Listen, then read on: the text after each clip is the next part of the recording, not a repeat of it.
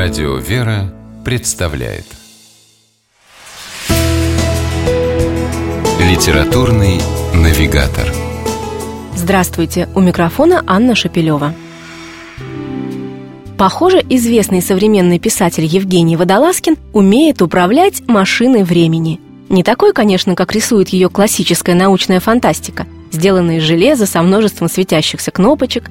Машина времени Водолазкина – это сами его тексты – причем с помощью своих произведений автор предлагает читателю не столько путешествовать из прошлого в будущее или наоборот, сколько почувствовать, как относительно порой становятся эти понятия. Необычный разговор о столь тонкой материи, как время, писатель начал еще в своем романе «Лавр», ставшем бестселлером и снискавшим самые престижные литературные награды. Очередное творение Евгения Водолазкина, роман «Авиатор», кажется, способен повторить успех предшественника.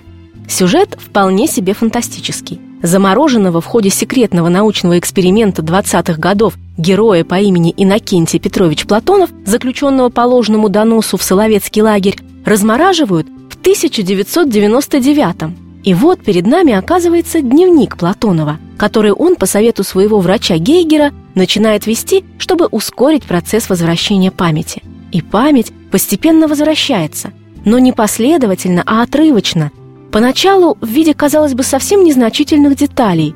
В стуке дождя по подоконнику, скрипу форточки, шороху велосипедных колес на грунтовой дороге.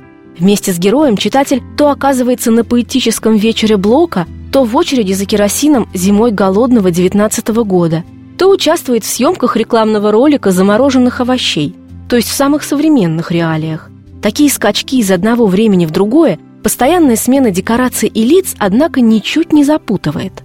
Напротив, постепенно выстраивается отчетливая, стройная, хотя и очень многомерная картина, где все события и детали четко взаимосвязаны. Более того, в авиаторе кажется все не случайно. Даже имена героев и названия улиц. Евгений Водолазкин не скупится и на острые сюжетные повороты. К примеру, в «Новом времени» герой узнает, что еще жива его невеста, Анастасия, с которой он навсегда расстался в день своего ареста. Жив чекист Воронин, издевавшийся над ним в лагере. Но осталось ли прежним его отношение к этим людям? Или произошедшее с ним что-то изменило в его душе? Искренне верующий Платонов постоянно обращается к Богу и, вспоминая слова великого покаянного канона, пытается найти примирение с прошлым, приходя к мысли о том, что есть вещи выше справедливости, например, милосердие и любовь.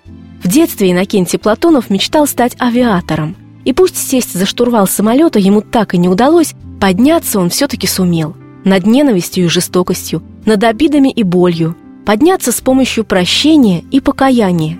А искреннее покаяние, как считает герой, и, думается, сам создатель авиатора Евгений Водолазкин, возвращает человека к его изначальному, чистому состоянию души, а значит, в своем роде тоже способна преодолеть время. С вами была программа «Литературный навигатор» и ее ведущая Анна Шапилева. Держитесь правильного литературного курса.